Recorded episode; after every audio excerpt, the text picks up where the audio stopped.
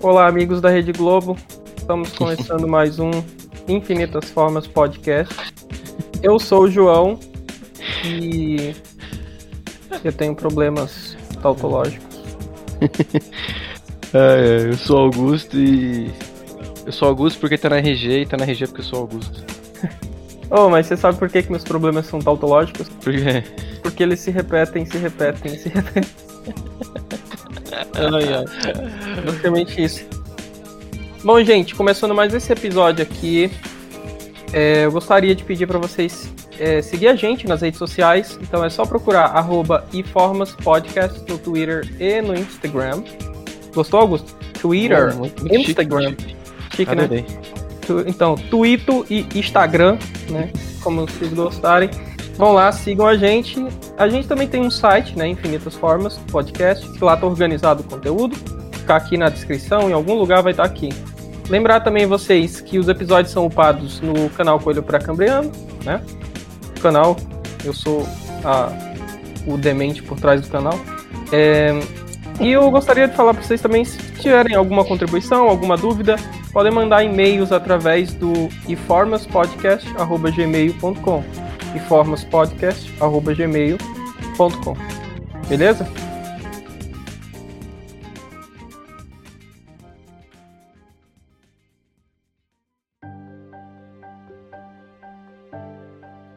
Meu jovem mancebo Augusto, o que, é que nós vamos falar hoje? Já falar sobre seleção natural e um dos probleminhas que ela enfrenta, ou enfrentou, né? Acho que melhor. Que seriam os enunciados tautológicos da seleção natural. A gente vai tentar explicar isso tudo. A gente separou basicamente três artigos para discutir isso tudo, né? Um artigo do Bethel, que não era um artigo, né? Tipo, em jornal, né? Publicou isso. Jornal. Uhum. Uma resposta do Gold, que foi em jornal também? Não, foi na Natural History, na, na coluna de ensaios dele lá na, na. É uma magazine, uma revista. Ah, tá. Só tive o PDF, já tava só os escritos mesmo. E daí um, um pequeno artigo do Brady, né? hum. 79, que ele vai meio que resumir um pouco, pelo menos até essa época, assim, que o pessoal tava. Tava tentando é, entender sobre a seleção natural, né? Uhum. Augusto, Pequenininho umas coisas artigo. que é hum. pequenininho, 22 páginas, aquele desgraçado. É, ok, hum. mas uma das coisas que a gente tem que pensar aqui. Nesse podcast, a gente vai se preocupar em fornecer evidências do porquê que a seleção natural é verdadeira, ou a gente só vai usar essas evidências quando necessário algum argumento? Acho que a gente pode fazer essa segunda opção, que quando necessário, principalmente naquele caso do Endler lá, se a gente for falar, entende? Ou do... Isso, exatamente. Então isso aqui é só para o ouvinte saber que, que isso daqui não é não é um compilado de evidências sobre seleção natural, tá? Então, um pouco isso daqui é uma aula sobre seleção natural, não é uma aula sobre seleção natural. Também não é uma um podcast sobre origem da ideia de seleção natural. Faremos isso em outro momento, tá bom? Então, a gente vai basicamente conceituar a seleção natural e discutir alguns problemas relacionados à teoria. Certo, Augusto? Ah, bom, gente, já que a gente vai falar de seleção natural, e o cara que ficou mais conhecido por essa ideia foi o Charles Darwin, né? Ele lançou lá a Origem das Espécies em 1859, lembrando que ele já tinha apresentado a ideia em 1858 naquele paper conjunto com Wallace, porque o Wallace chegou no resultado parecido, né? Mas enfim, considerando a origem das espécies, nós trouxemos aqui duas duas citaçõezinhas ali do livro, uma no começo do livro, né, e outra um pouquinho mais para frente no capítulo de seleção, de seleção natural. Eu vou ler aqui a primeira definição, porque é importante, o Augusto vai ler uh, uma outra definição logo em seguida. Não é exatamente uma definição, mas é como ele discute o processo. Então é interessante para quando a gente for definir seleção natural em si, tá? Então vamos lá. Abre aspas para o Darwin. Como nascem mais indivíduos de cada espécie do que podem possivelmente sobreviver, e como, consequentemente, há uma frequente e recorrente luta pela existência, então qualquer ser, se ele varia, ainda que ligeiramente, de alguma forma proveitosa para ele, sob as complexas e por vezes variáveis condições de vida, terá uma melhor chance de sobreviver e será assim naturalmente selecionado. Do sólido princípio da hereditariedade, qualquer variedade selecionada tenderá a propagar sua nova e modificada forma. Amém. Amém. Pode, então, ser considerado improvável ao ver que variações úteis ao homem têm indubitavelmente ocorrido, que outras variações úteis de alguma maneira a cada ser na grande e complexa batalha pela vida. Poderiam ocorrer algumas vezes no curso de milhares de gerações? Se ocorrem, podemos duvidar, lembrando que nascem muito mais indivíduos do que podem possivelmente sobreviver, que indivíduos tendo uma vantagem sobre outros, ainda que eles geram, teriam a melhor chance de sobreviver e de procriar o seu tipo? Por outro lado, podemos estar seguros de que qualquer variação minimamente prejudicial seria rigidamente destruída. A esta preservação das variações favoráveis e rejeição das variações prejudiciais eu chamo de seleção natural. Augusto, então, o que, que nós temos aí nesses trechos da origem das espécies falando sobre seleção natural? É, dá pra perceber, o que, que dá pra perceber, Augusto? Será que o ah. Darwin traçou alguns componentes essenciais aí, a ideia de seleção natural? É, acredito que sim, né? Ele então coloca aí, né, o que, que precisa para a seleção natural acontecer. E eu queria enfatizar aqui que esse primeiro, ele geralmente não é muito comentado, assim, ele é meio que implícito, né? Mas uh, ter limitações de recursos é fundamental para ter competição, né? Já que os recursos são limitados. Então, só alguns indivíduos, só alguns indivíduos, por exemplo, vão chegar à fase adulta. E esses sim têm um potencial maior aí de contribuir para a próxima geração, né? Com descendentes. Isso, exatamente. Eu acho bem legal porque ele, ele ressalta nessas duas, nesses dois trechos, ele ressalta a ideia da de tipo não tem recurso para todo mundo, a ideia que ele meio que tirou do Malthus, né? Uhum. Não tem recurso para todo mundo. Então, se não tem recurso para todo mundo, o pessoal vai ter que dar um jeito de conseguir recurso, pessoal, né? Uhum. ah, vai ter a tal da luta. Aí, se tu tem vantagem nessa luta porque tem algo proveitoso para ti, tu vai ter a melhor chance de sobreviver e se esse negócio for herdável, tu vai passar para tua prole. Então, a, a ideia básica está ali delineada e na verdade são três componentes necessários, ou seja, necessários no sentido lógico da coisa. Todos precisam estar disponíveis, né, presentes e suficientes também, no sentido de que não é preciso de mais nenhum outro componente. Então você tem ali três coisas necessárias e suficientes que o Darwin reconheceu para a seleção natural.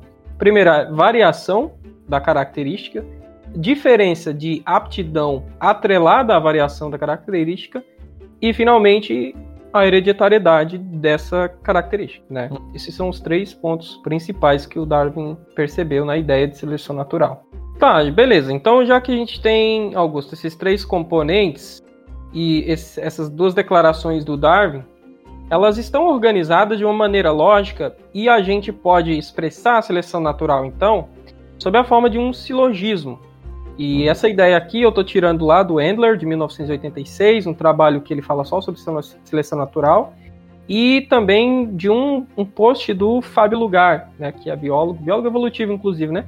Fábio Lugar, e ele tem um blog chamado Raqueliano, se eu não tô maluco. O post ainda está disponível, acho que tem problema, as imagens estão com problema, né? Mas, uhum. mas é, o post, o texto ainda está disponível, né, do Raqueliano. Então a gente vai deixar aí também. Então peguei a, a ideia ali do Endler e do, do lugar de sintetizar a seleção natural, colocar ela sob uma forma de, sob a forma de um silogismo. Então, basicamente, o que é que você tem no silogismo? Você tem premissas e conclusões lógicas que você tira dessas premissas. Então, a seleção natural, enquanto processo, poderia ser colocada na forma de silogismo e eu vou colocar aqui para vocês. Três premissas: os indivíduos variam para uma certa característica em uma população. Essa é a primeira premissa. Concorda, Augusto, que é verdadeira essa premissa? Ou... Concordo que é verdadeira essa premissa. Até é eu sou se... diferente da minha irmã, tô brincando. Exatamente. A segunda premissa ela diz que essa variação está ligada entre progenitores e prole através de uma relação de herança e que seja parcialmente independente dos efeitos ambientais.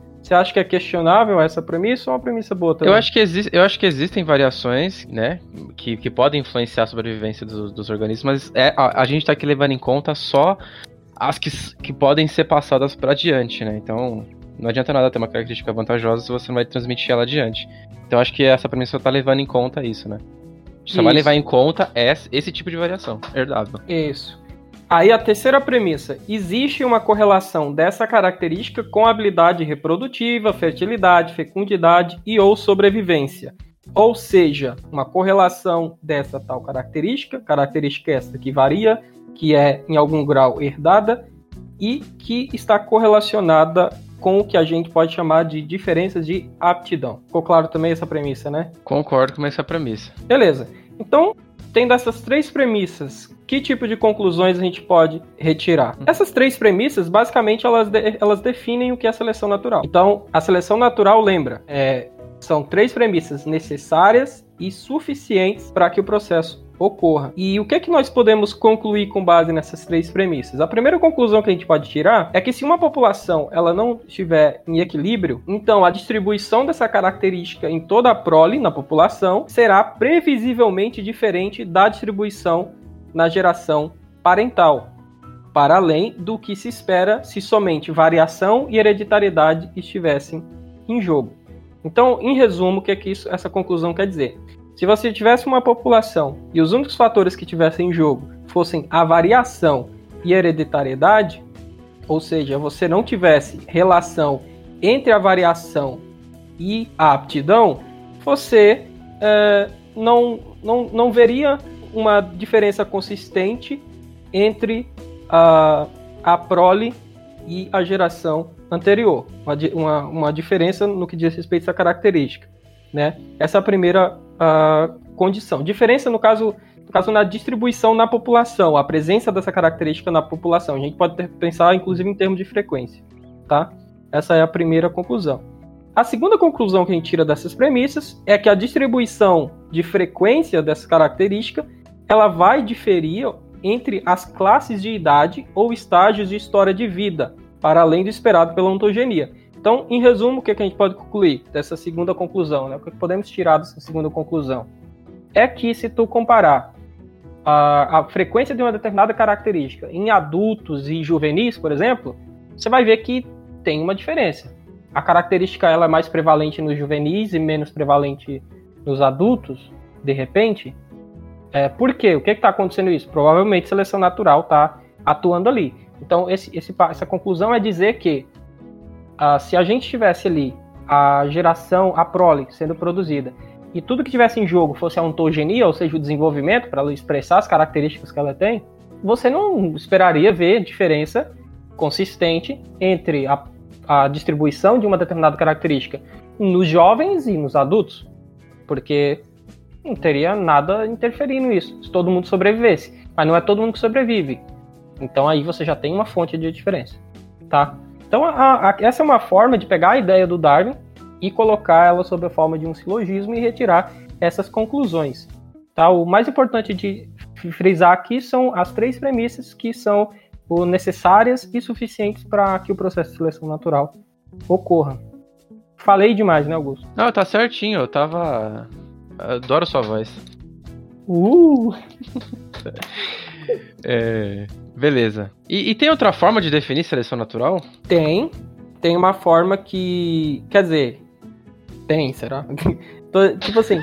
Tem porque, tem porque o pessoal usa, mas não quer dizer que seja boa. Já coloco isso aqui. Entendi. É, é aquela, é aquela que é assim: é, o, o mais forte sobrevive, né?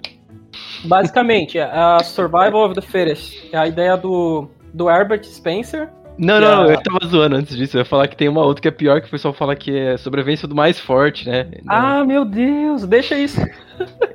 Pode deixar isso, porque. É, então, depois você falar que tem uma menos pior, tô brincando. Não, real, real. Mas é, a, falando sério, né? Tem a, a Survival of the Fittest, sobrevivência do mais apto. Essa é uma, uma, uma frase que é do Herbert Spencer, lá também do contemporâneo, assim, do, do Darwin. E o Darwin acabou adotando essa expressão para substituir o termo seleção natural. Não exatamente substituir, porque ele continuou utilizando, mas ele falou que é um termo que passa bem a ideia. O que, a meu ver, ele acabou se equivocando. A gente vai falar disso aqui também. Né? Como é que é Survivor of the Fist em português? A sobrevivência do mais apto. É, ou dos mais, né? Isso aí, isso aí. É, ou dos mais, é. é essa por conta que também foi parar no livro da origem das espécies, essa definição pegou, né? Então muita gente começou a falar de seleção natural com essa definição.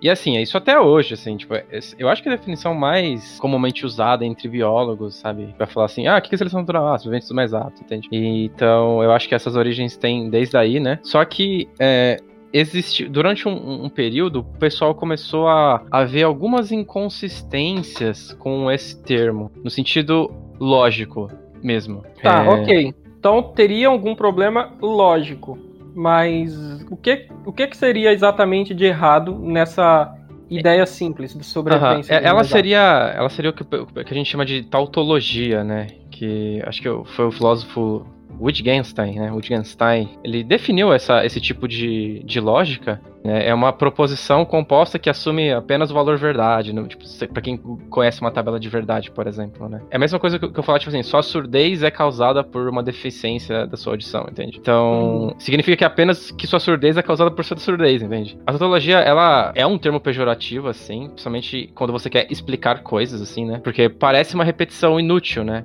Só que o, o propósito usual na, na, na ciência empírica é, das proposições teóricas é algum tipo de explicação causal, né? Isso que a gente tem em ciência. Isso porque aquilo, né? É, essa proposição, necessariamente, ela é sintética, e é isso que a gente busca quando a gente está tentando explicar fenômenos da natureza. Ou seja, quando você tem uma premissa e você tem uma conclusão, essa segunda parte, ela necessariamente precisa acrescentar algo de novo.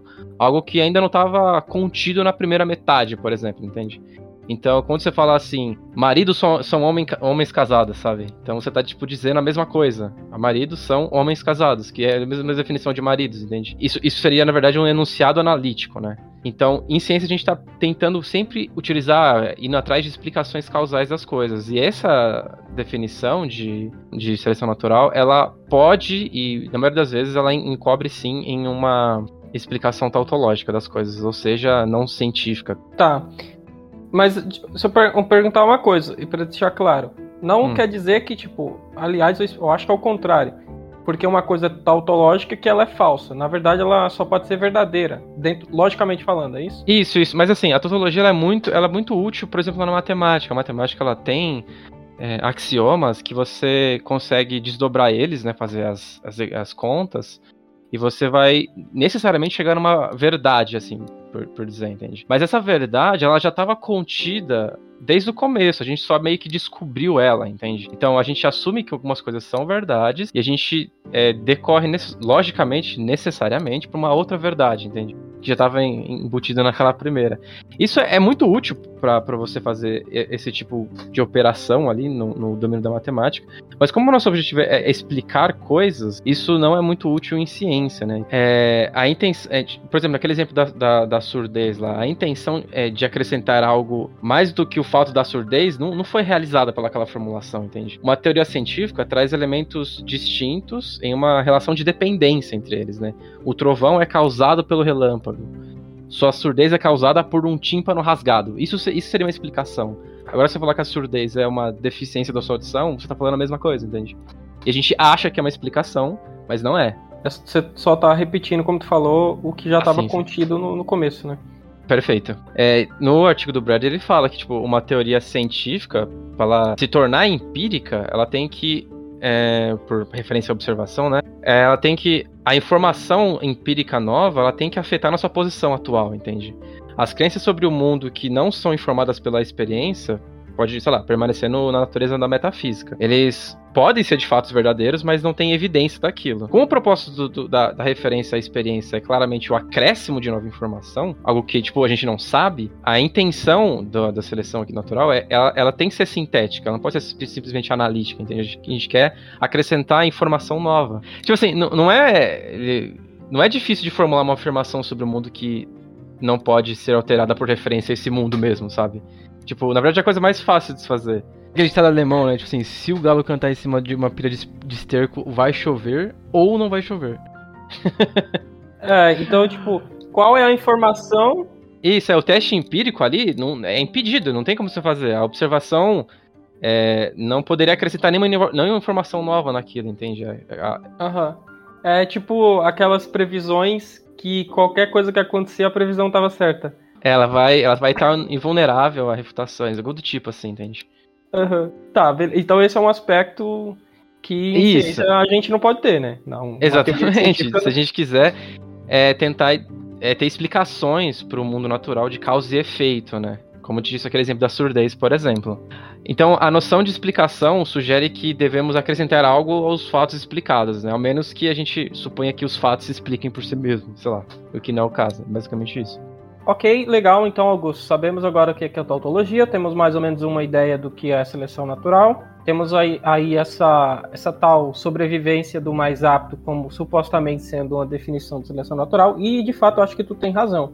É uma- se tu perguntar assim para a pessoa, me fala uma definição de seleção natural, é capaz que muita gente falasse, a maioria talvez, falasse a sobrevivência dos mais aptos. Ou então falasse reprodução diferencial, né? Mas enfim, a gente entra nessas Uhum. coisas. Agora, tendo discutido brevemente isso, interessante a gente falar que ah, você tem ali nos anos 70 um cara chamado Tom Bethel, que em 1976 que ele publicou num jornal, não foi um paper científico, mas foi um jornal, se eu não estou enganado. Ele publicou um artigo, né, um artigo de jornal, sei lá, de revista, não sei exatamente, aonde ele criticava ah, Darwin, o darwinismo e né, seleção natural e tal, especificamente seleção natural.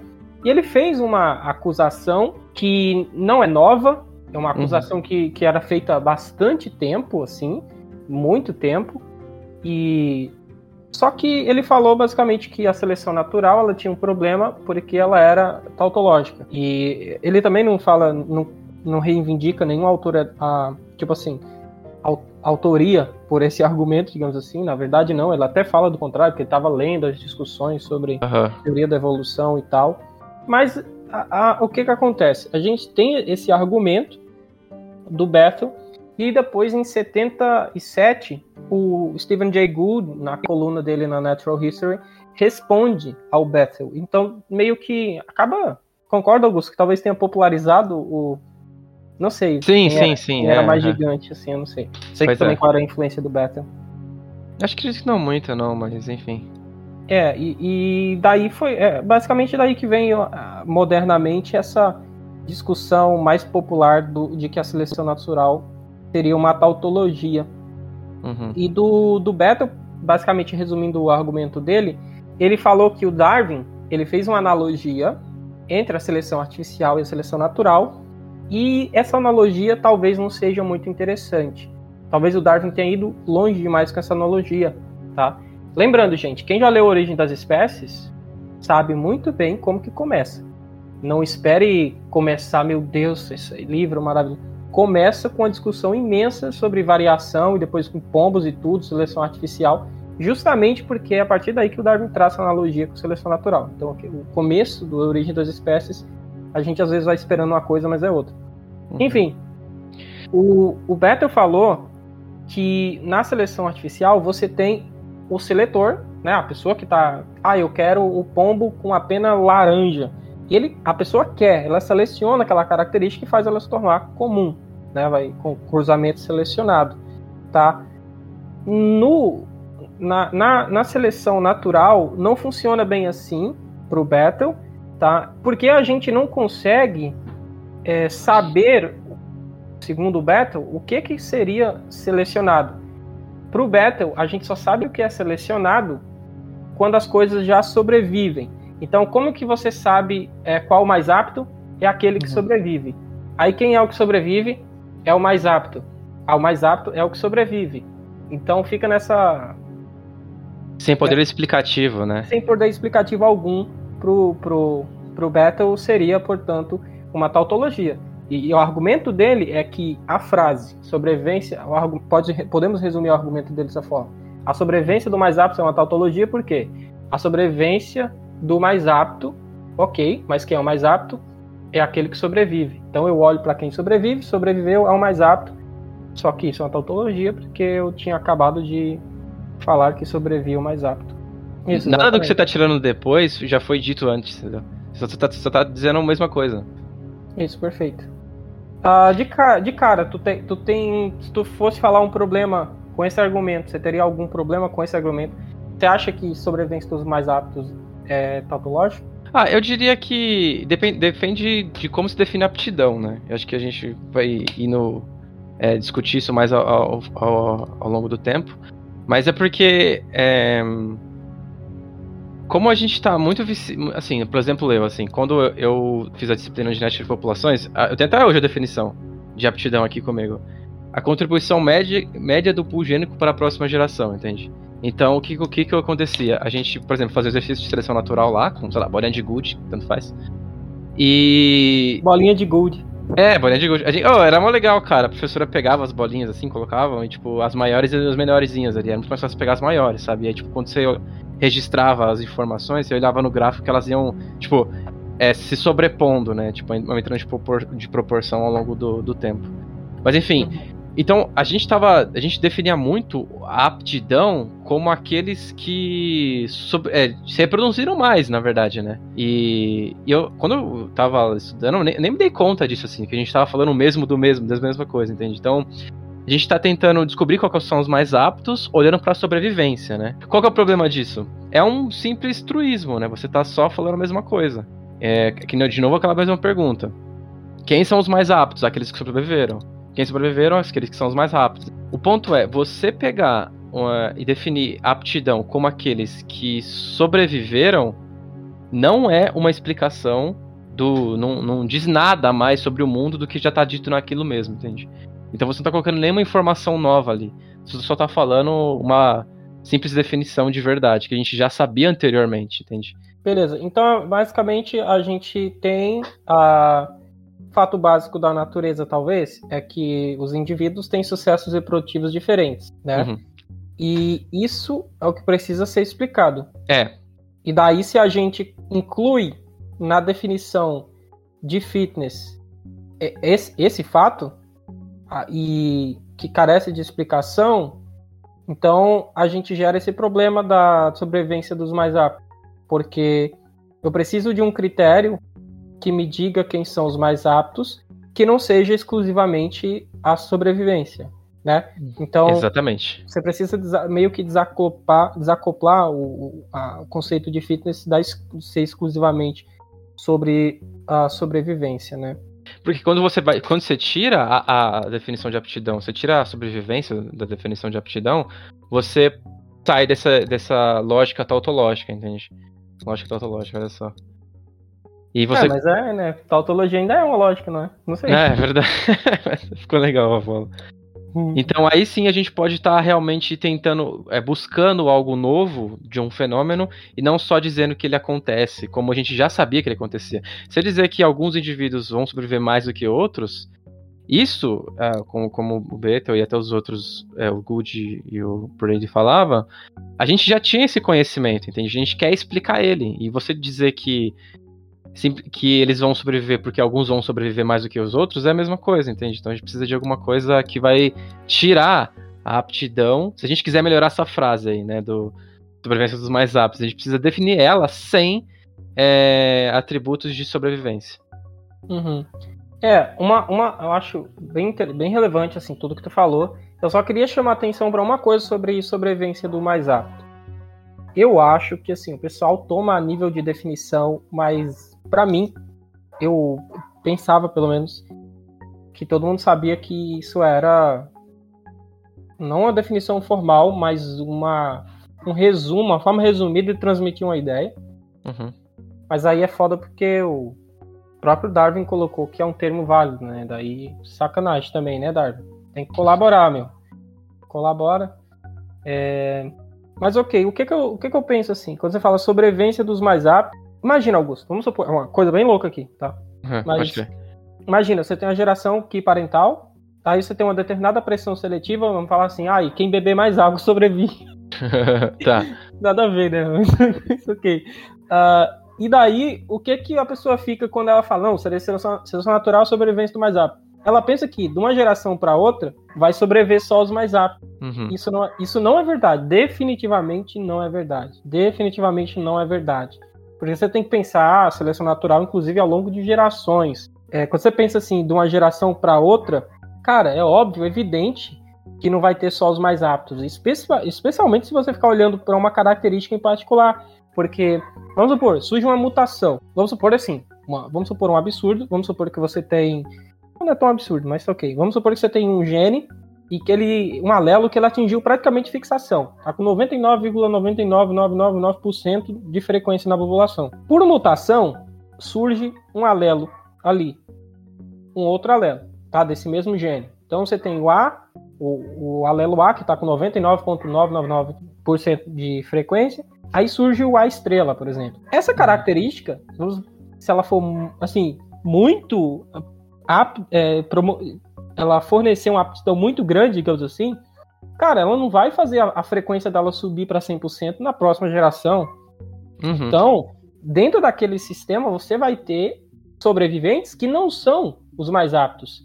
Então, quando a pessoa diz no argumento dela que sobrevivência dos mais aptos é uma tautologia, porque nós sabemos que os mais aptos são os que sobrevivem, eu acho que ela está exagerando. Uhum. Porque Seria... não é só sobrevivência que diz que é o mais apto. Eu vejo assim, eu não sei se tu. Não sei se eu é, transmitir a ideia. Eu acho que entendi. Eu acho que, tipo, falta uma, uma, uma, uma, percepção meio de que de taxa disso, né? De aptidão no sentido de acrescentar uma porcentagem frente aos outros, né? Eu poderia ter assim, tipo, igual aquele exemplo que o próprio lugar da Lena no texto dele, dos carros, né? Você, por exemplo, eu tô a 200 por hora, ok? O João tá a 10 por hora. Só que o João, na próxima geração dele, sei que é um argumento limitado ali, né? Ele vai aumentar 70 km e eu vou aumentar, tipo, 10 km. O João tem mais aptidão do que eu, mas, a, na, mas é que eu ainda vou continuar mais rápido do que ele.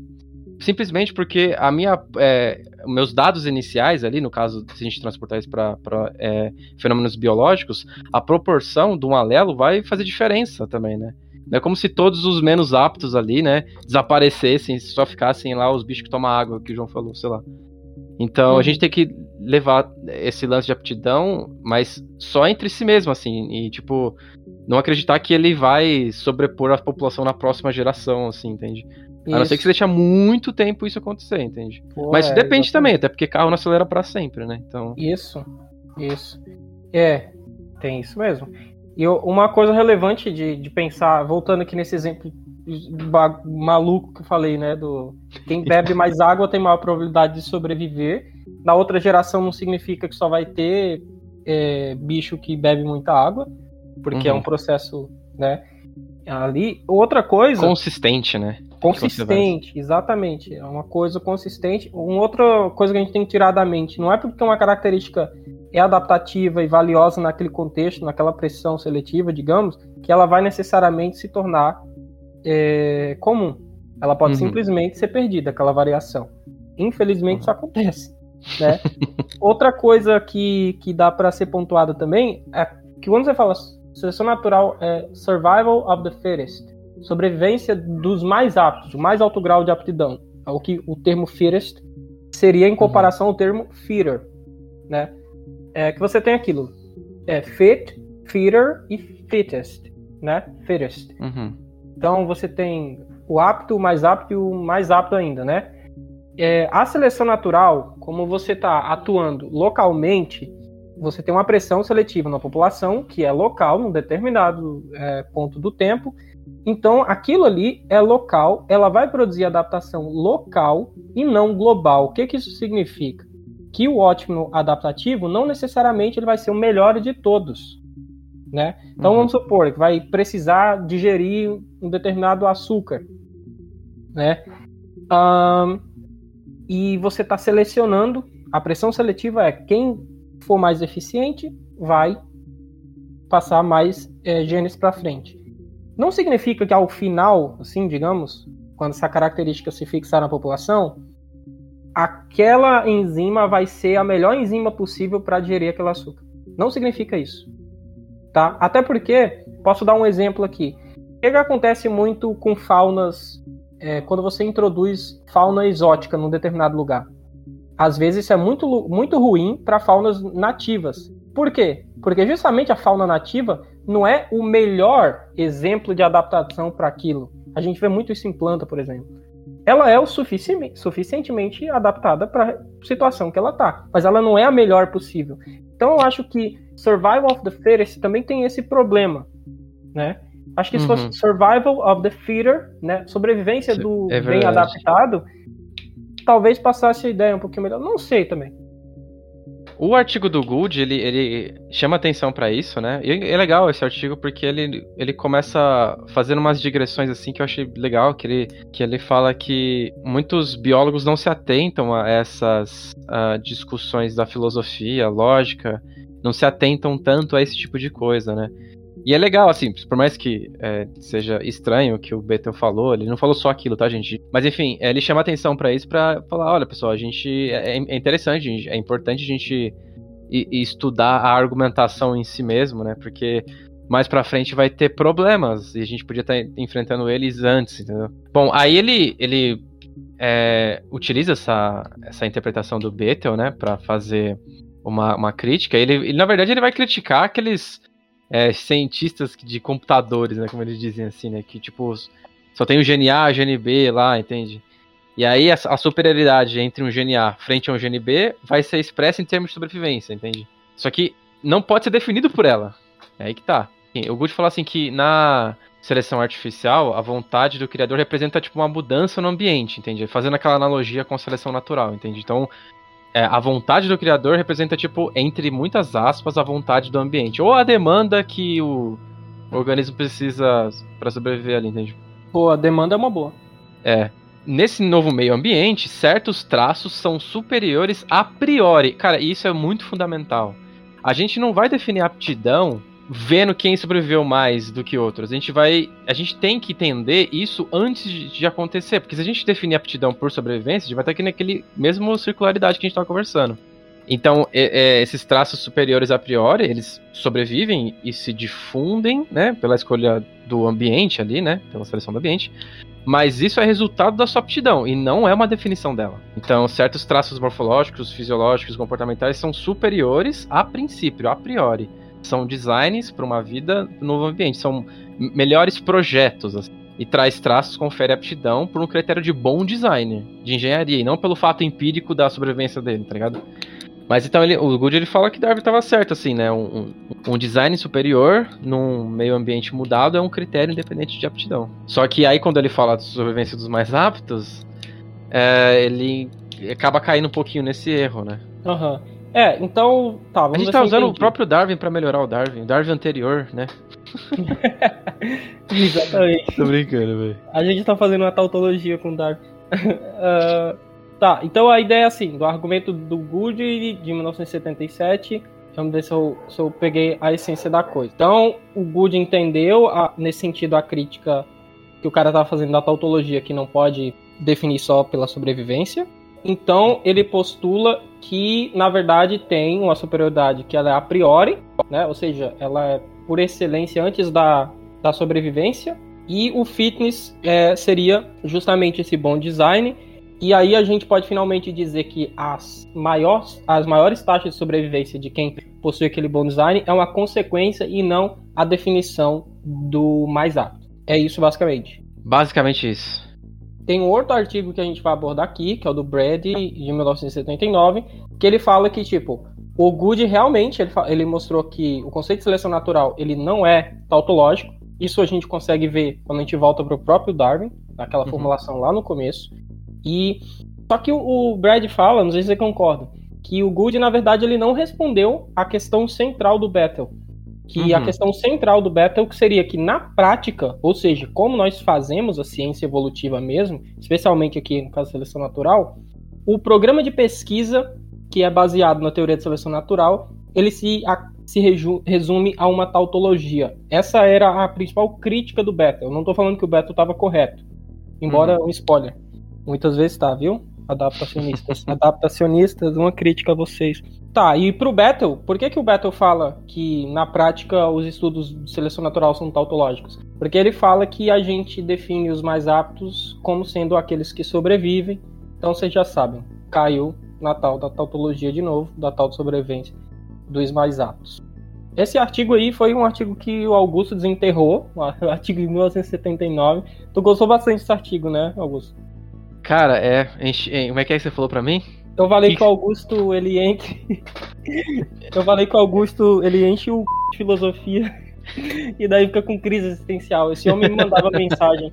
Mandava mensagem assim, não, é uma tautologia. Aí cinco minutos depois, não, não é. É assim, não, não, João, na verdade é assim. pois é, bom que a gente conseguiu separar as coisas aqui, ficou bem mais claro, né? É...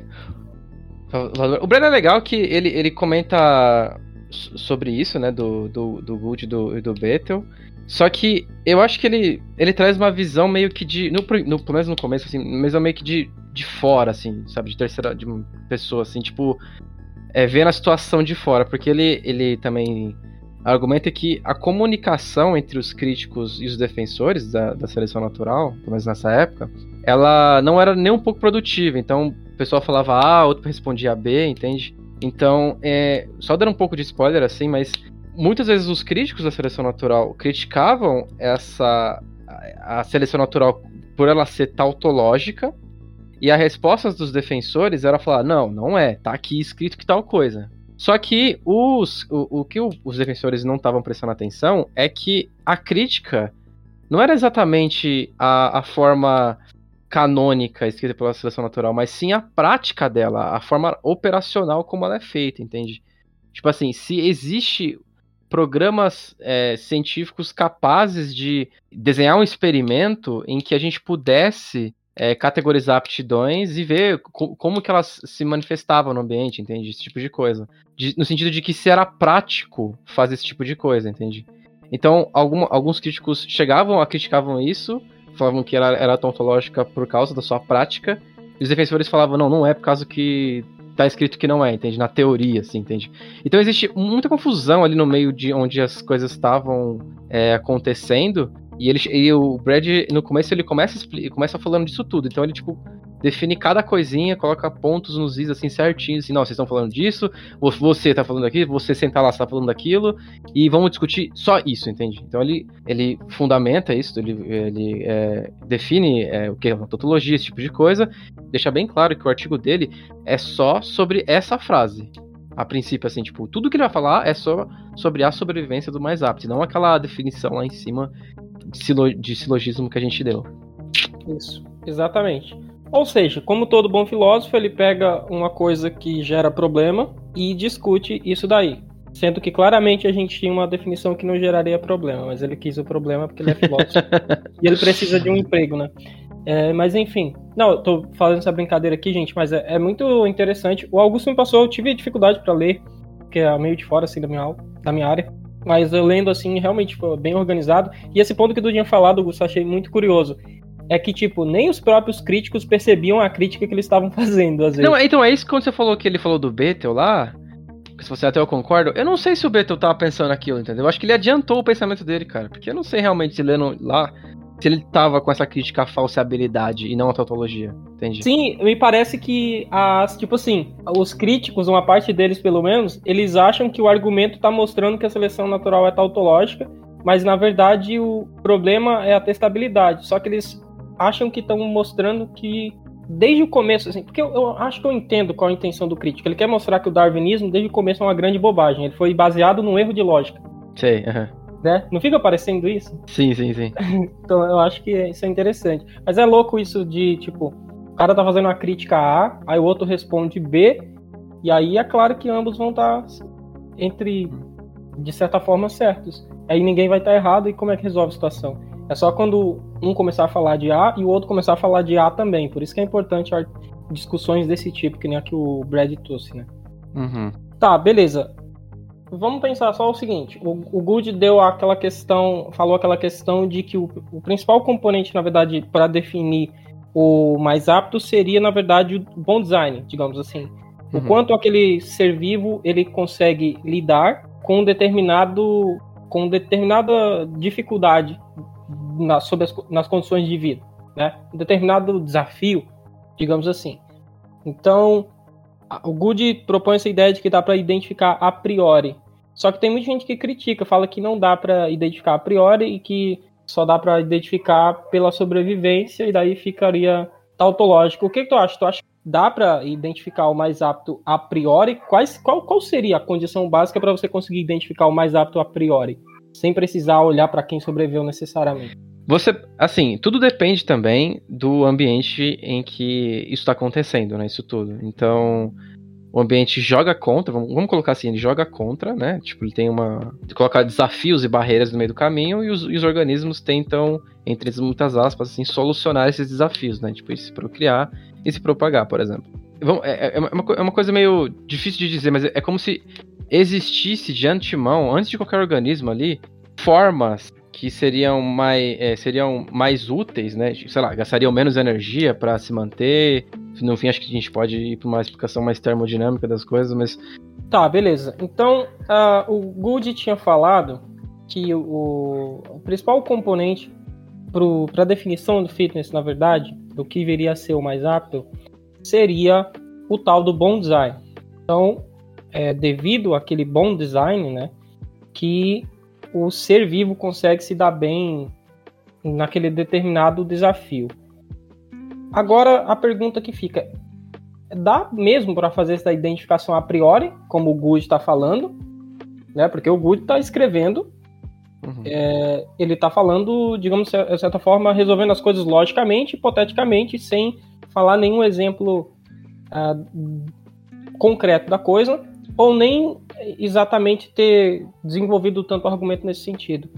Então, a pergunta é: dá mesmo para saber a priori que aquele design é o mais apto ou só pela sobrevivência? Acho que essa é a pergunta crucial, né? É, é muito, é muito que o Brad vai, vai tentar explorar aqui, porque ele começa a citar o Leon. Ele, ele cita o Leontin, ele cita o, o John Smith, tadinho, ele fala um monte de vezes dele.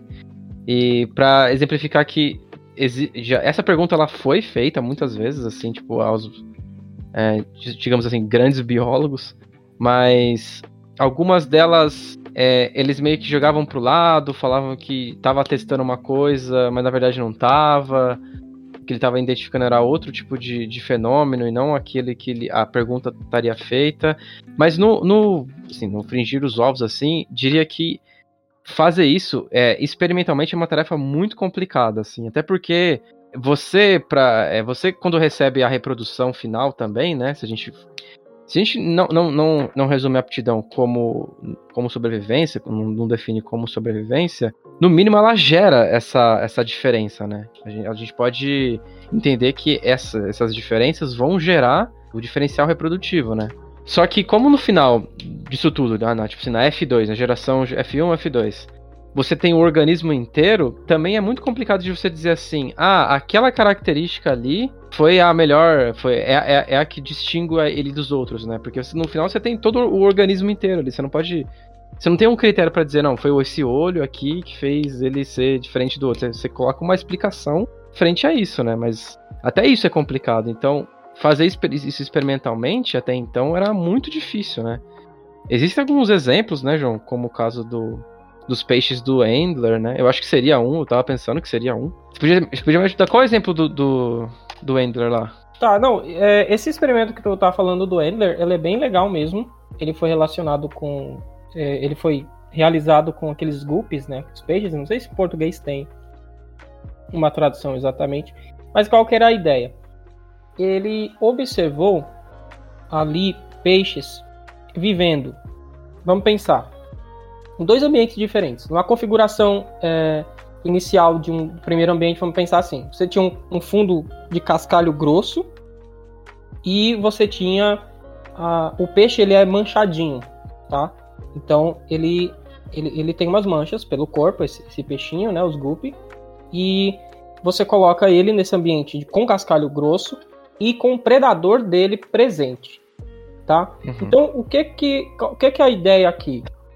O predador, ele vai focar naqueles que, quando ele tá olhando assim, o peixe e o ambiente, ele vai focar em quem? Naquele que está mais escondido pelo ambiente ou aquele que está mais visível?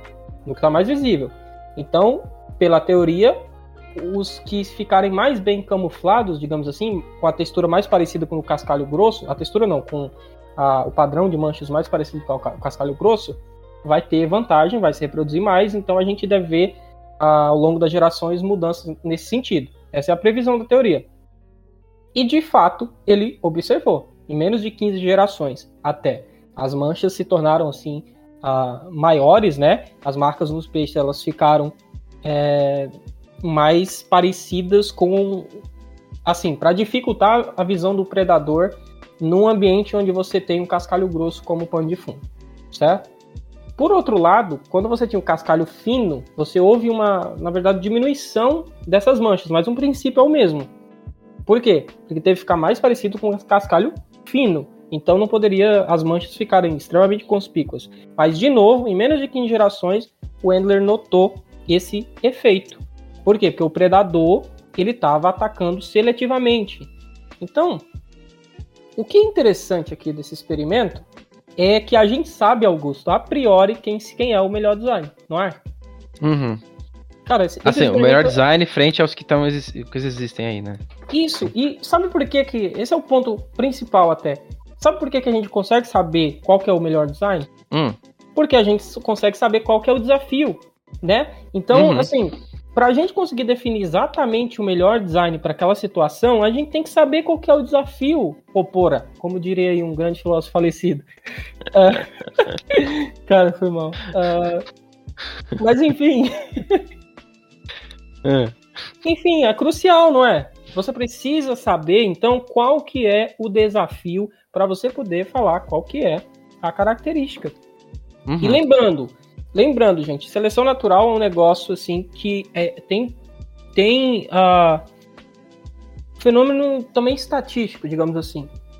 Não significa que se ele fizesse esses experimentos em 100% dos, dos casos daria isso. Não significa. Mas é, é possível prever de que se você colocasse essa situação repetidamente, né, diversas amostras, é possível prever, devido à lógica da teoria em si, que em algum, você tivesse uma, um efeito diferente do que seria esperado por aleatório. Você teria uma direção favorecida pela seleção natural, uhum. né? Então, a seleção natural tem que ser entendida estatisticamente nesse sentido. Também não significa que essa coisa sempre aconteceria, tá? Só para deixar claro isso. É, não, então, mas é, você tá, isso sem, assim, sem olhar para os sobreviventes, né, a princípio. Né? A gente pode ver até no, próximo, no próprio desenvolvimento do organismo ao longo do, da sua vida, assim, que ele se sobressai, né? A gente não precisa só olhar para os que sobreviveram para tipo dizer que ah, essa característica que foi a que é a melhor, né? Isso. Uhum. Isso, exatamente. Só que eu, eu, queria. Eu vou falar um negócio aqui, eu não sei se tu concorda. Hum. É, a gente está se pegando tanto na, na lógica, não que, seja, não que seja errado, na verdade é bom, que a gente pode correr o risco de falar assim, ai, ah, olhar para os sobreviventes não é boa ideia. Na verdade, eu acho que é importante a gente olhar para quem está sobrevivendo. Porque, vamos supor, vamos supor que tu sabe, um, tem uma suspeita de qual que é a pressão, a pressão seletiva que está ali por trás. Uhum. E tu vê que está sobrevivendo um indivíduo com aquela característica, em taxas maiores. Daí tu olha para essa sobrevivência você não precisa dizer que aquele que está possuindo aquela característica ele é o mais apto. Mas você concorda comigo que o fato dele estar tá sobrevivendo a taxas maiores me dá uma indicação de que talvez é bom investigar aquele design, porque pode ser que ele seja o melhor Sim. daquela situação? Aham, uhum. até porque aí tá, a gente resolve tudo e amarrar agora. Isso é causado pelo design, a sobrevivência dele é causada por esse design. Então isso é um sinal, isso gerou essa sobrevivência maior, tá ligado? Isso, então... então quer dizer, Augusto, que olhando sobrevivência, a gente pode estar potencialmente olhando para o efeito da causa que a gente está procurando. Sim. Olha só que maravilha. Pode crer. Só que aí, o, o assim, só, só pra voltar ao que você falou sobre os peixes do Endler, eu existe uma aquela discussão assim do determinismo. Ainda bem que você usou o argumento estatístico, porque se existe aquele problema de dizer assim que, caso você não tivesse usado o, uma abordagem estatística, dizer que aquilo está determinado a, a, a ser, enfim, até ter aquele traço. O que seria bom no sentido de a gente estar tá estudando aquele, aquele fenômeno, né? Porque a gente consegue dizer, quanto mais a gente conseguisse determinar as coisas, menos incerteza a gente teria, talvez, entende? Mas como a biologia é cheia de, sei lá, informação, muita coisa acontecendo, muitas variáveis, a gente é difícil de fazer uma equação que vai descrever todos esses fenômenos, né? O problema é que essa indeterminação, ela meio que ob obscurece as relações dos organismos, né? Que a gente, falta de informação que a gente tem. E que impede, que é uma ignorância crucial, assim, e impede o pesquisador de avançar além do, muitas vezes além do estágio de só representação dele, daquilo, daquilo que ele tá vendo, né? Então, uma crítica que fala que, que, o, que o Brady fala é que os conceitos não podem ser operacionalizados, né, de uma forma suficiente determinada para permitir um teste, por exemplo. Assim, só para meio que vamos fechar um pouco o que ele falou, ela tem esse problema do teste, assim, muitas vezes. Não é o caso desse do Ender, talvez. Acho que aquele. aquele é, qual, qual é aquele experimento do, do Lenski? Não, não é, seria um exemplo, outro exemplo também? É, o Lenski tem um, um, um, grande experimento aí rodando já, acho que há mais de 30 anos. É um experimento bastante complexo, tem vários estudos derivados dele.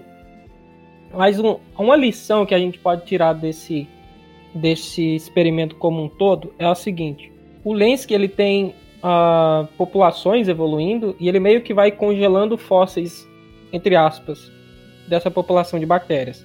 Então, sempre que ele vai produzir a próxima geração, ele separa um pouquinho da geração que estava, guarda ela numa placa e preserva. Então, o que que, por que, que isso é interessante? Porque ao longo da, das gerações, uma determinada população ela passou a ser mais efetiva para digerir um determinado açúcar, tá?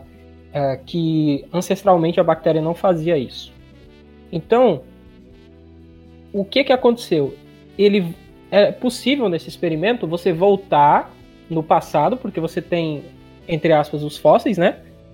E você uhum. você vê se aquilo acontece novamente. Porque a pressão seletiva está lá, a mesma. Então, uhum. dado aquele background é, ambiental, que é a pressão seletiva, e aquele background genético, porque ele consegue ter exatamente o, o re... exatamente é foda, né? Mas ele consegue ter o melhor possível perto de conseguir dar um replay na história da vida, ou pelo menos na história de uma linhagem, ele consegue cons colocar então novamente embate o ambiente e a condição, o background genético, e ver se aquela adaptação se repete. E se eu não interpretei errado os resultados do Lenz, que ele mostra justamente isso, que não é sempre que acontece aquela determinada adaptação, mas nas populações que é, que tenham um determinado background genético e que são sujeitas a determinada pressão seletiva, com, com a frequência relevante, estatisticamente relevante, ela atinge aquela solução adaptativa. Então, justamente você esperaria de seleção natural, uhum. né?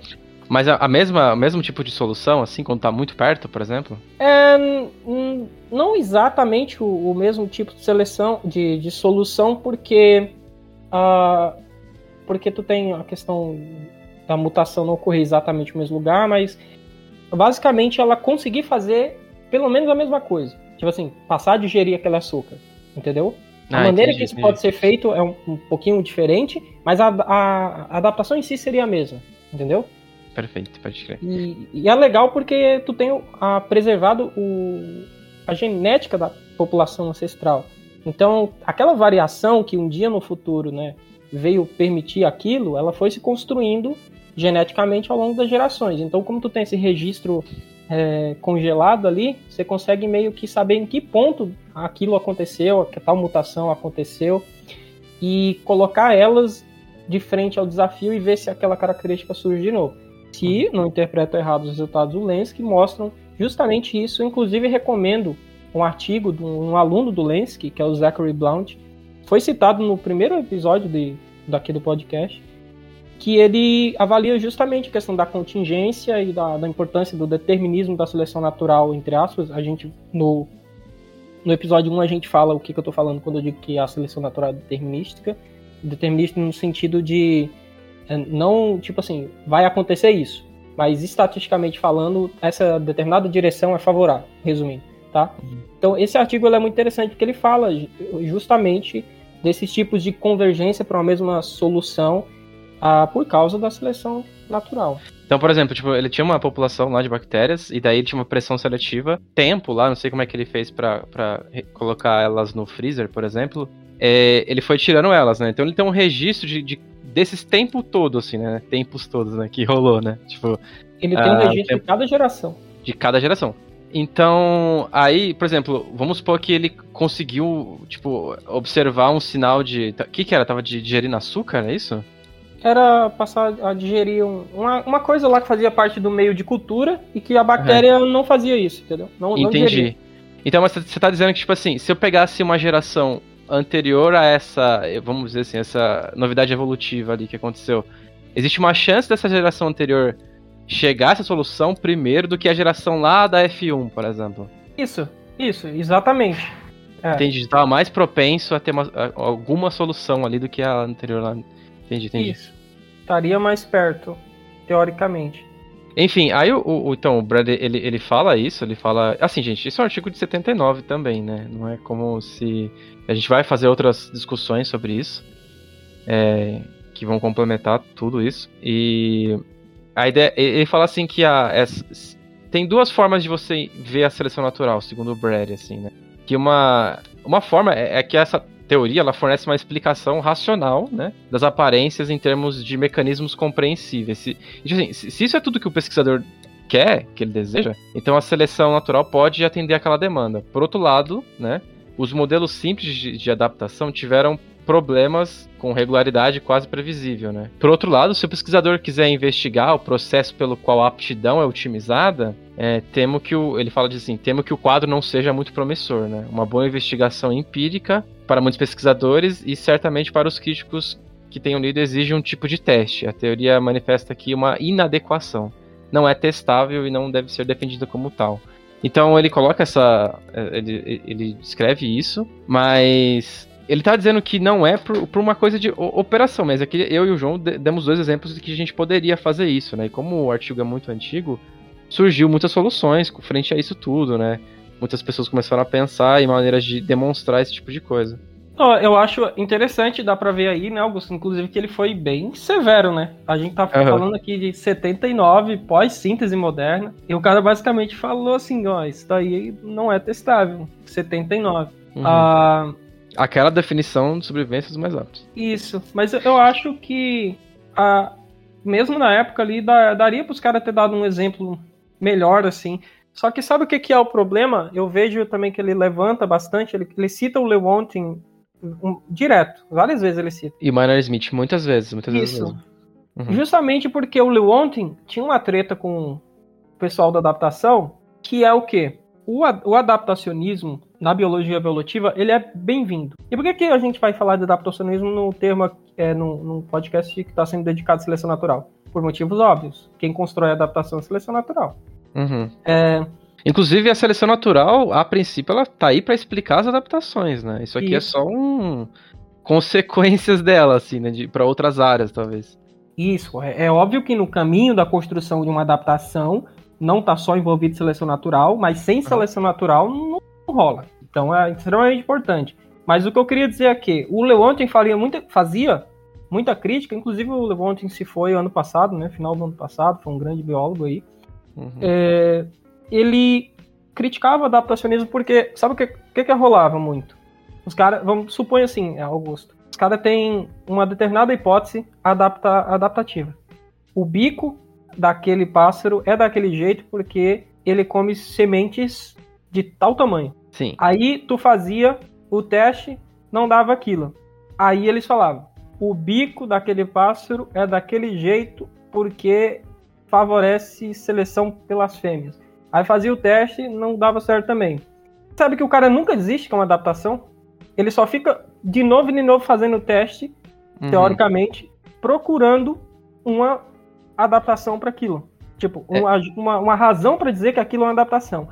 É óbvio que a, a suposição, a pressuposição de que aquilo é uma adaptação é legal, é interessante. Inclusive, deve ser a, coisa número um a se investigar. Uhum. Agora, porra, tá falhando direto. Direto, direto. E, tipo, as, cara, é, um, é uma regressão infinita. Tu pode. Toda vida que falhar a hipótese, toda vida é uma maneira de cearense falar, do cearense do interior de onde eu venho, né? Sempre que acontece isso, aí. Não, minha hipótese inicial estava errada, eu dou outra hipótese, aí ela tá errada também, eu dou outra hipótese. Quando que vai para isso? O, o Leonte fazia muito uma crítica ao adaptacionismo nesse sentido. E, e o Brad, ele viu que o Leonte fazia isso e interpretou que aquilo dava para ser usado para a ideia de que seleção natural não era testável. Porque uhum. se você parar para pensar, quem constrói a adaptação, seleção natural é muito importante a posição da adaptação, Então, se você tem esse problema do adaptacionismo, automaticamente você tem um problema de seleção natural. Uhum. Né? Uh, só que não, não, sei se os problemas são exatamente, não são exatamente equivalentes. Uhum. Mas, não, é... sem, sem, falar que, tipo assim, nesse, nessa falta de, de o teste apontar para uma seleção natural, é bem. O Brad mesmo fala que é bem comum ter alguns ad hoc, assim, sobre. Ah, não, deve ter alguma outra seleção que a gente não tá enxergando aqui e que vai explicar esses, esses dados, sabe? Só que a gente só não achou ela ainda, só não procurou direito, entende?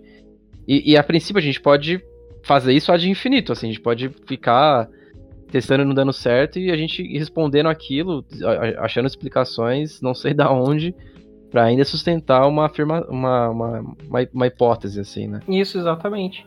É, uma coisa que é importante talvez ressaltar aqui nesse ponto, não sei se antes a gente deveria ter feito isso, mas é que a gente tem que pensar o seguinte: é, uhum. não existe, isso pode parecer chocante para algumas pessoas, mas não existe um teste que você faça e que diga que a seleção natural foi refutada completamente. Tipo, nunca ela vai poder ser utilizada porque ela foi refutada, de, refutada definitivamente e ela não serve. Uhum. Nunca vai ter um teste desse tipo. Porque, para mim, pelo menos, a seleção natural ela diz respeito a uma característica. No, a, no, vamos supor que você está avaliando uma característica. É, ela diz respeito àquela característica e se aquelas três premissas lá do começo elas estão sendo atendidas, né? Então, uhum. em primeiro lugar, se nenhuma daquelas premissas for atendida, aliás, as três precisam ser atendidas para que role em seleção natural, você nem pode nem começar a falar em seleção natural, muito menos refutar. Mas uhum. digamos que você tem uma determinada previsão da seleção natural e aquela previsão se mostrou incorreta. Isso significa que seleção natural não funciona, Augusto? Não, isso quer dizer que o seu teste não apontou para seleção natural, mas isso depende de N coisas, do rigor do, do, dos seus critérios, do que você tá falando, ah, a partir daqui é seleção, a partir daqui não é, entende? Depende do, do monte de coisa que está envolvido também. Exatamente. Então, uma parte importante do desenvolvimento até da biologia molecular também é, é você saber diferenciar o que, que é feito de seleção e o que, que não é né? Isso é bem interessante. Uhum. Então, tudo isso para testabilidade da teoria, mas uhum. eu, eu, acho que isso é um tipo assim, não tem como você refutar a teoria da seleção natural em si. Ela é, é tipo, é como se fosse caso a caso, entendeu? Uhum, claro. Aquela determinada característica, ela evoluiu por seleção natural majoritariamente ou não, sabe? É tipo isso. Uhum. E mesmo quando a gente. Tem algumas pessoas que, tipo assim, ah, seleção natural, o que, que é? Já, já vi alguma coisa assim, tipo assim, ah, quem tem mais filho ganha, entende? E, pô, se você tem esse anunciado, isso poderia se encaixar com uma coisa de deriva genética, por exemplo. Até porque quando você vai olhar para a população, tem a, enfim, tem diferença, é, tem reprodução diferencial ali acontecendo, entende também. Só que ela só não é causal, entende? Então isso, você não pode só falar que ah, quem tem mais filho ganha para representar a seleção natural também, entende? Aham. Uhum. Porque você pode ter, ah, por, por acaso, Uhum. A, a, uma, uma sequência de acaso, né, no caso, assim. Uma sequência de acaso, no caso. E você vai ter diferencial, mas você não tem o critério que está fazendo com que aquele determinado, sei lá, genótipo seja cada vez mais frequente, não é um critério de bom design ou uma adaptação, né? É só o puro acaso que está produzindo aquilo mesmo. Aham. Uhum. É que dá a impressão que, tipo assim, a deriva genética, as populações vão se manter do jeito que estão, às vezes acontece tem umas questões meio assim, sabe? E tem, se tem diferença de reprodução, é seleção natural, entende? É Só verdade. Que... E não, isso aqui não. é verdade, tu tem razão, esse é um ponto bem relevante de se colocar. Bom, cara, mas assim, é, julgando um pouco assim o artigo do, do Brad, eu acho que em alguns momentos assim faltou um tato biológico para coisa, porque se a gente for pensar em 79, a gente já tem o, a, o exemplo da, da Peppered Moth, né, a Biston betularia, não sei como que fala em... O do uhum. melanismo industrial. Mesmo que você tenha tido posteriormente críticas a esse trabalho e tal, e na verdade o trabalho se, se mostrou correto até onde a gente sabe, na época isso já era um exemplo assim, bastante comum, existiam outros exemplos que poderiam mostrar como que era a questão da tecibilidade da, da seleção natural. Acho que faltou um pouco de conhecimento de literatura, talvez, da parte do Brad, mas é, eu achei que foi muito duro da parte dele ele ter falado que a seleção natural não é testável. Eu sei que ele está falando dentro daquele contexto da sobrevivência do mais apto, mas uhum. pode passar uma mensagem errada. Eu acho que a gente tem que ser meio cuidadoso quando a gente está fazendo afirmações que vão ser lidas, né? Mas enfim. Claro, ah, claro, claro. Eu falando assim pro porque o, o que é que é a questão por trás toda? É que a crítica muitas vezes que se faz à, à seleção natural desse ponto de vista do Brad é como se a gente dissesse e assim, ah, tudo que acontecer, o cientista dá um jeito de interpretar como seleção natural. Então, a seleção natural não exclui tudo. Aliás, ela não exclui nada. Se ela não exclui nada, ela é aquela afirmação que tu falou do, do dito alemão. Pode ser que. Como que é? Se o galo cantar da pilha de esterco, vai chover. Pode ser que chova hoje ou não. É. é, então, se a seleção natural permite tudo, então ela não tem significado algum, uma teoria inútil. Porque realmente, se permite tudo, como que você testa, né? Uhum. Só que eu acho que vale a pena o pessoal que tem interesse cavar um pouco na literatura para ver questão de teste de seleção natural e tal. Porque, na verdade, a seleção natural, embora ela tenha o componente estatístico, e talvez por causa desse componente estatístico, dá pra gente ter ideia, mais ou menos, e fazer sim previsões. Acho que falta muito o pessoal ter essa noção de previsões. Citamos o exemplo aqui do Endler, né?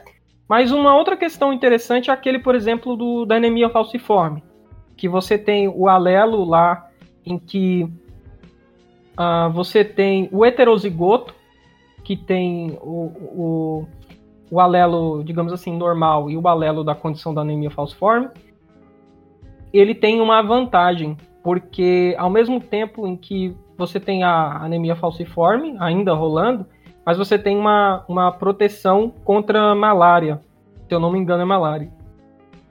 Então, isso leva para uma situação dentro da teoria evolutiva, e daí precisaria de uma aula de seleção natural mesmo, teoria genética da seleção natural. Uh, e recomendo um capítulo do Futuyma sobre isso, né? Futuyma é um livro aí de biologia evolutiva bastante conhecido, que ele discute inclusive esse exemplo. A seleção natural, ela diz o seguinte, cara, já que esse heterozigoto que ele tá tendo uma vantagem, mas o gene da anemia falciforme, o alelo, quando ele está presente em condição homozigótica, ele é extremamente problemático, qual que vai ser a situação de equilíbrio? Quantos por cento da população vai ser de heterozigotos? E dá para fazer essa previsão estatística é, uhum. falando em termos, é, aliás, previsto pela seleção natural, considerando a teoria da seleção natural, como elaborada na, aos moldes da genética de populações. Então é uma previsão clara. O equilíbrio não pode ser qualquer um, tem, é um determinado equilíbrio, existe uma equação que você consegue calcular qual que vai ser a frequência ali de a ocorrência de a frequência dos alelos, né? O percentual de heterozigose e por conseguinte a frequência dos alelos meio deriva dali. Então, você vê que ao contrário do que pode pensar, você tem previsões mais diretas. É óbvio que nunca vai existir o tipo de previsão que o pessoal quer. Esse organismo aqui vai se transformar numa baleia. Não, não dá pra fazer isso. Não é. dá, né? Não dá pra fazer isso. Por, por, isso que eu acho a definição do Futuíma, eu acho ela. Ela tem menos. Ela é mais precisa, assim, sabe? De, é, diferença, diferenças consistentes, ou seja, tipo assim, são diferenças que você não vê só de uma geração para outra, são diferenças que você vai ver ao longo de várias gerações, não casuais, que aí diferencia ela de deriva genética na capacidade de sobreviver e reproduzir. Tipo assim, você você tá você não tá tendo algum erro tautológico aí, é óbvio que tem um, problemas também nessa definição, mas eu acho que ela ela diz mais sem ter esse tipo de erros, assim, pelo menos para mim, assim, sabe? Aham, uhum, perfeito. Bom, então, tipo, a literatura que a gente apresentou aqui é uma, uma literatura antiga, assim, né? Muita coisa aconteceu de lá para cá. A gente pode até fazer outros episódios meio que com, complementando eles, né? Como a gente vai fazer vários episódios só sobre seleção natural, a gente vai meio que discutindo, né? De fazendo uma pequena síntese, assim, das coisas, eu acho. E então, a gente ah, discutiu, são muitas coisas para falar, muitos exemplos, muitos. É, quando a gente vai estar tá discutindo filosofia, cada termo que se utiliza de uma maneira pode ser interpretada de outras várias, assim, é sempre muito complicado da gente é, resumir tudo uma coisa só. Mas é exatamente isso que a gente vai fazer aqui hoje, né? Tipo, deixar as coisas um pouco mais complexas, eu acho, também. E, enfim. É, perfeito, perfeito. Assim, a, a ideia, a gente nunca vai resolver um assunto aqui no, no podcast, né, cara? Porque literatura de décadas e décadas. E eu acho que o, algo que a gente pode fazer no futuro, daí já seria uma aventura maior, é a gente pegar aquela discussão que rolou lá, tipo, por 2009, do hum. John Wilkins e tal, que ele escreveu vários posts, assim, bem filosóficos mesmo, sobre esse, é, essa questão da tautologia, a gente pode, de repente, trazer isso daqui, né, pro... pro, pro claro, claro, para complementar, né, até porque aqui foi onde teve uma, uma discussão formal, assim, né, bastante, mas também teve, é, enfim, derivações disso, né, mais recentes também. Então é isso, Augusto. Eu acho que foi bem proveitosa a nossa discussão de hoje. E pedir para o pessoal ficar ligado sempre para ouvir os episódios anteriores, que ficaram muito legais também. Uhum. Uh, falar que, mais uma vez, reforçar, vocês podem enviar e-mails através do informaspodcast.gmail.com é, informaspodcast.gmail.com tá? Mandem lá sugestões, críticas, perguntas, mande dinheiro também se quiser. Enfim. é, e é isso, gente. Estamos lá no YouTube, você pode ouvir também isso daqui, lá no canal Coelho Pré-Cambriano. Sigam nas redes, arroba arroba Informas Podcast, Twitter e Instagram. Se quiser me seguir também, eu tô lá no, no Instagram, no Twitter também. Uh, Coelho Pré no, no, Twitter e Pré Underline Cambriano no Instagram. Mas é isso. E tu, Augusto, o que, que você tem a dizer? Uh, felicidades nesse calorzão aqui. Ah, vai se fuder. É, é isso, pessoal. É, eu acho que a gente explorou um pouquinho aqui sobre o assunto. E um, vamos fazer mais, né, João? Vamos discorrendo mais sobre vários assuntos. A gente tá com várias pautas agora. E a gente tá pensando em convidar pessoas aí pra, pra gente, né, pra participar junto com a gente. Não ficar esses dois chatos falando só. principalmente da minha parte. E é isso, pessoal. Muito obrigado por ter ouvido a gente aí. Até, até a próxima. Valeu, gente. Tchau, tchau.